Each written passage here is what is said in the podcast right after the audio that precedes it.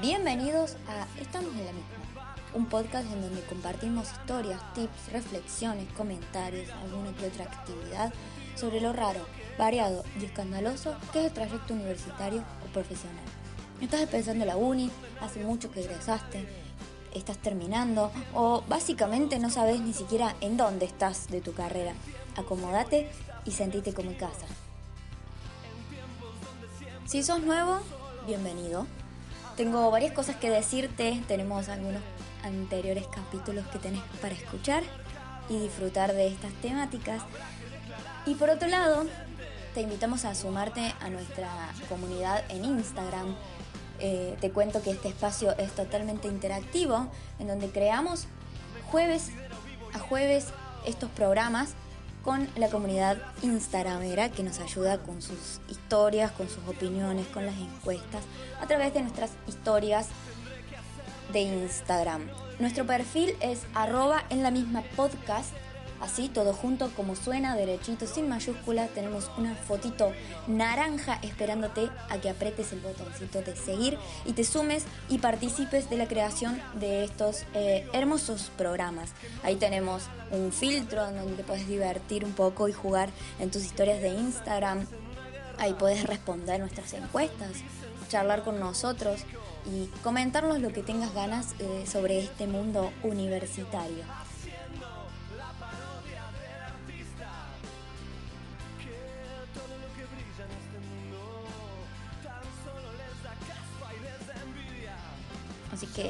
Sos muy bienvenido a esta comunidad.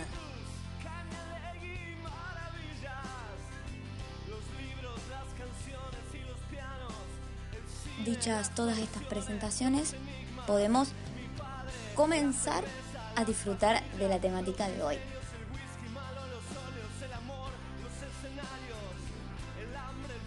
Un mito es una historia imaginaria que altera las verdaderas cualidades de una persona o cosa y le da más valor del que tiene en realidad.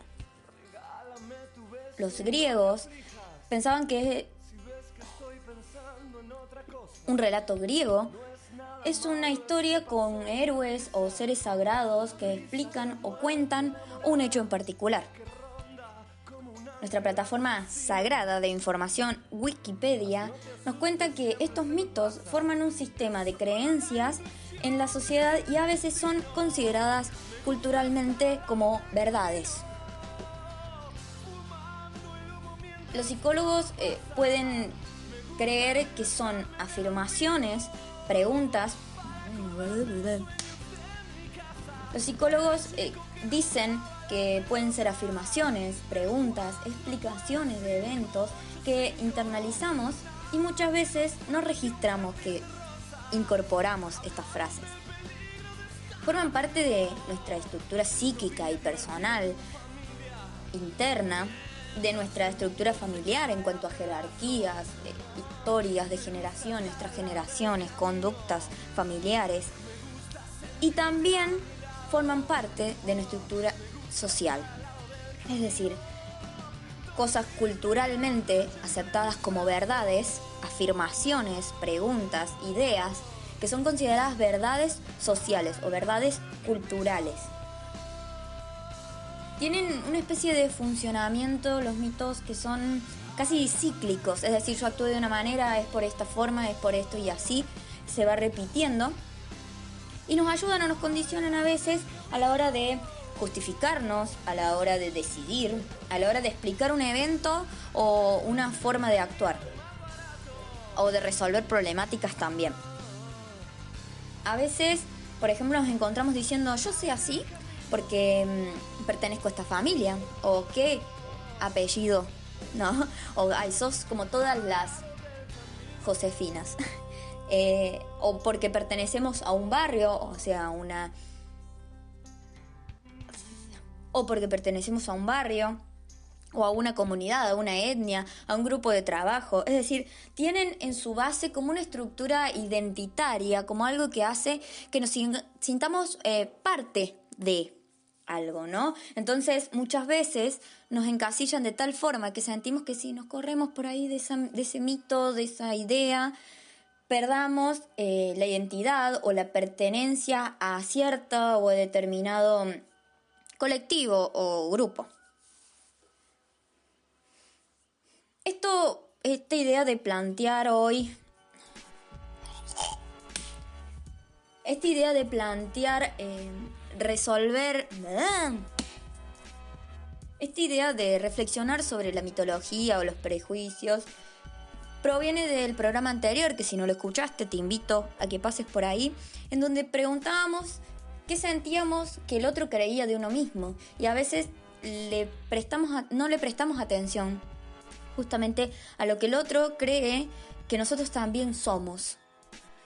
Entonces, por el lado positivo, podemos pensar que el otro tiene cosas eh, buenas para decirnos o positivas para, para agregar a nuestra vida, pero muchas veces tiene frases desafortunadas que a veces nos condicionan y nos hacen sentir de una forma que no es tan positiva, ¿no? Entonces, a través de la consigna de Instagram les pedimos que nos contaran cuáles eran esos mitos o esa, esas frases, esas preguntas, esas aclaraciones innecesarias que a veces la gente nos hace sobre el estudiar y sobre las carreras que estudiamos. Y algunas respuestas las volcamos acá al programa para poder analizarlas.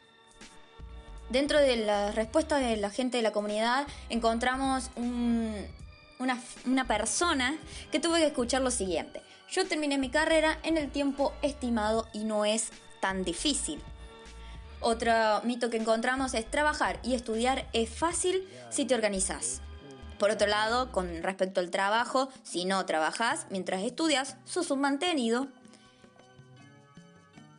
en cuanto a las diferentes universidades, nos contaban que hay gente que dice estudiar en la privada es algo fácil, te gusta la vida fácil. Quienes nos están los que dicen las carreras sin números no tienen futuro. Y por último elegimos una frase que dice no te quejes de estudiar porque es lo único que tenés que hacer. De estas frases célebres frases, elegimos cuatro para poder analizarlas. ¿Por qué?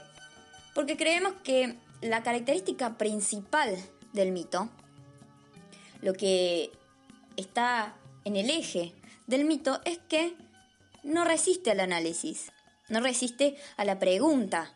Eh, una vez que tomamos esa frase y no nos cuestionamos, es que podemos internalizarla, pero a la vez, si pudiéramos analizarlo y deconstruirlo o eh, separarlo en partes, podemos ver que el mito está justamente siendo una historia imaginaria que exacerba las características o cualidades eh, de, por ejemplo, en este caso, la vida universitaria o la forma en que la gente tiene de hacer las cosas.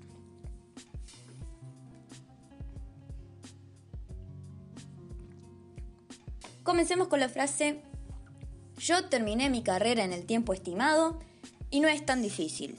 Perfecto.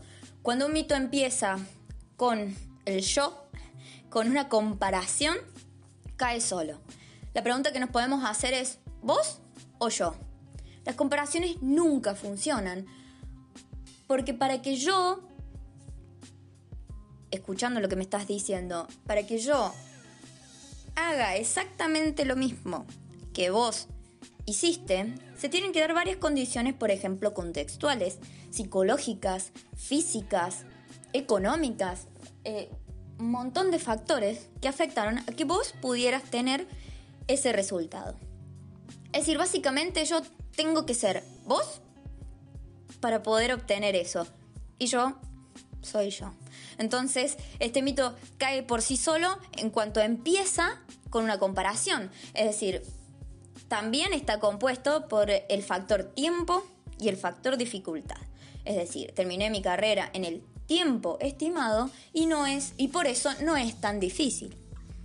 Lo difícil es relativo y el tiempo también me puede llevar más tiempo pero resultarme más fácil, me puede llevar menos tiempo pero me forcé mucho más porque me parece más difícil. Eso en realidad va a depender de quién lo haga. Me pareció importante eh, descubrir la situación en la que la persona que nos comenta que escuchó esta frase, la situación en la que se dio, ¿no? Porque nadie viene, dame un kilo de papa y, ah, vos sabés que yo terminé la carrera en tiempo estimado y no estoy... No, es, claramente fue en una conversación que tenía que ver con el tema. Entonces, como la persona que a lo mejor estaba hablando de que no sabía qué hacer o que, que sentía que se estaba atrasando o andás a ver, eh, digamos, cuál fue el disparador de la charla, ¿por qué tuvo que escuchar esa comparación? Entonces me pareció importante que entendamos o que aprendamos que comparar no es una forma de que el otro se, sienta entendido. Decir yo te entiendo no es lo mismo que decir ah, pero no sabes, yo o, se puede estar mejor o se puede estar peor. Si yo lo pude hacer, vos también lo podés hacer comparar no es la mejor salida a la hora de, contener al otro, que no sabe qué hacer o que está en una disyuntiva o que va a dejar una carrera o que o que la está por elegir, etc. ¿Por qué? Por dos motivos. Porque si vos le decís, ah, pero todo se soluciona, mírame a mí, yo ya estoy bien, o a mí no me fue difícil la carrera, le estoy mostrando al otro que no me importa lo que le está pasando, porque yo estoy bien. Perfecto. Decir, bueno, entonces le muestro que yo estoy peor para que el otro no se sienta tan mal. No, tampoco, porque le estás mostrando que no te importa lo que te está diciendo el otro, porque vos estás peor. Entonces el otro se ve en el vínculo transformado del consolado al consolador. Igual no suena muy bien, pero se entiende, ¿no? Cambia de rol y tiene que contenerte a vos que estás peor, ¿sí?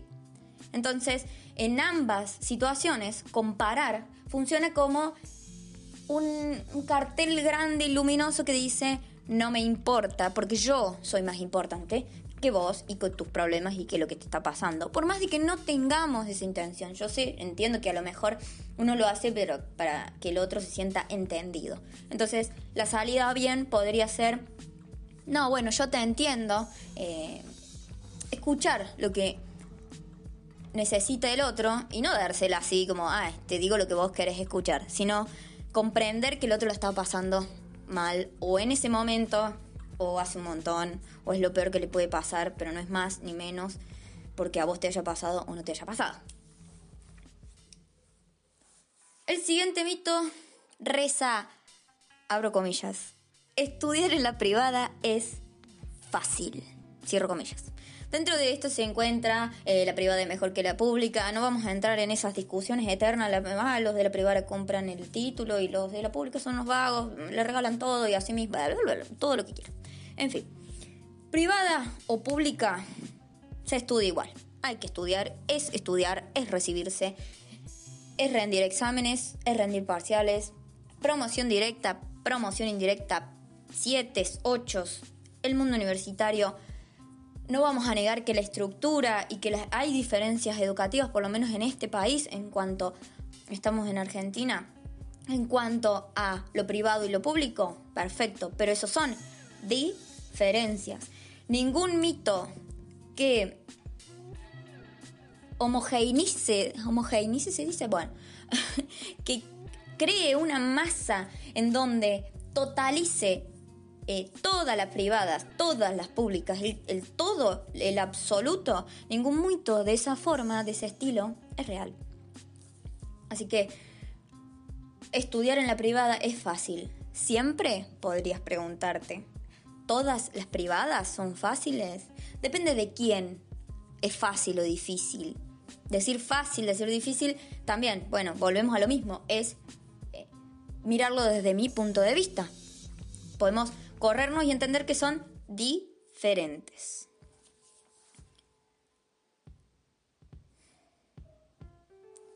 Por otro lado tenemos el mito, yo lo llamaría el mito numérico. Pitágoras y los mitos, no, no sé. Eh, rayos. Por otro lado, tenemos el denominado mito del amor por los números, diría yo. Ese que dice que las carreras que no tienen coloquialmente matemáticas no tienen un futuro. El futuro viene. Así que futuro, todas tienen futuro. ¿Por qué tenemos ese amor por los números?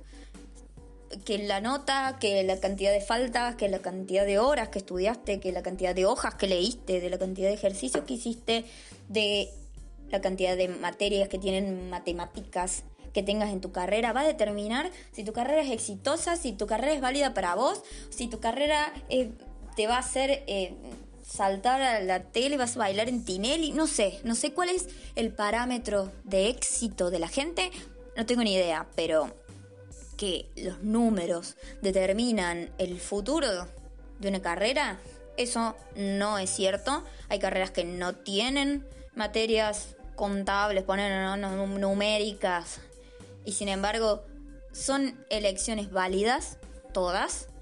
Un número es un símbolo, un número es una figura, un número es algo abstracto que está ahí y jamás va a poder dominar tu vida, aunque hay muchos símbolos que rigen la vida de la gente, pero eso es otra temática. Y por último, la frutilla de la torta es no te quejes. Ya arrancamos allá arriba. No te quejes de estudiar. Es lo único que tenés que hacer. Frente a este mito podemos preguntarnos, ¿es lo único? Es decir, podemos responderle a esta persona que dijo, no te quejes de estudiar, es lo único que tenés que hacer. Lo único. Vine de lejos a estudiar una ciudad, un país, una provincia que no conozco. No hablo el idioma. O sí lo hablo. No conozco a nadie. O tengo muchos amigos. Vivo solo. Eh, me tengo que mantener. Trabajo o no trabajo. Y eso me estresa. Tengo que pedir dinero para comprar libros. Tengo que sacar una parte de mi sueldo para comprar libros. Voy en bicicleta a la universidad. Voy en bondi a la universidad. Pago una nafta todos los días para ir a la universidad. No sé cuál sea tu vida, pero es lo único que tenés que hacer, estudiar. Y encima hacerlo bien. tengo, vivo con mis padres, o vivo solo, o tengo que pensar qué voy a comer. Me mantengo, no trabajo. Encima tengo que cumplir expectativas ajenas a veces y escuchar a personas que nos dicen que no podemos hacer, no podemos quejarnos porque es lo único que tenemos que hacer.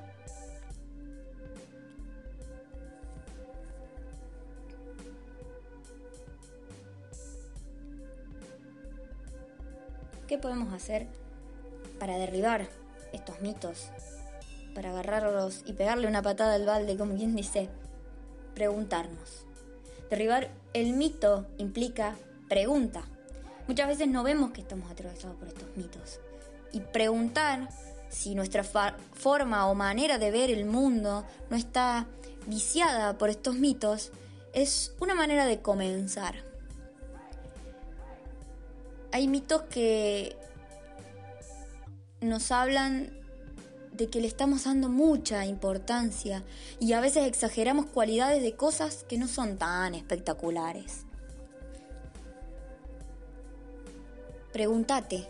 Comúnmente los mitos comienzan con generalidades. Todos, siempre, las mujeres, los hombres, los niños, los bebés que nacen en el año, los niños que se llaman Pepito, las chicas que usan tal o determinada cosa. Son absolutos los mitos. Y vos puedes preguntarte, todos, siempre, todos los bebés, todas las mujeres, todos, siempre va a ser así.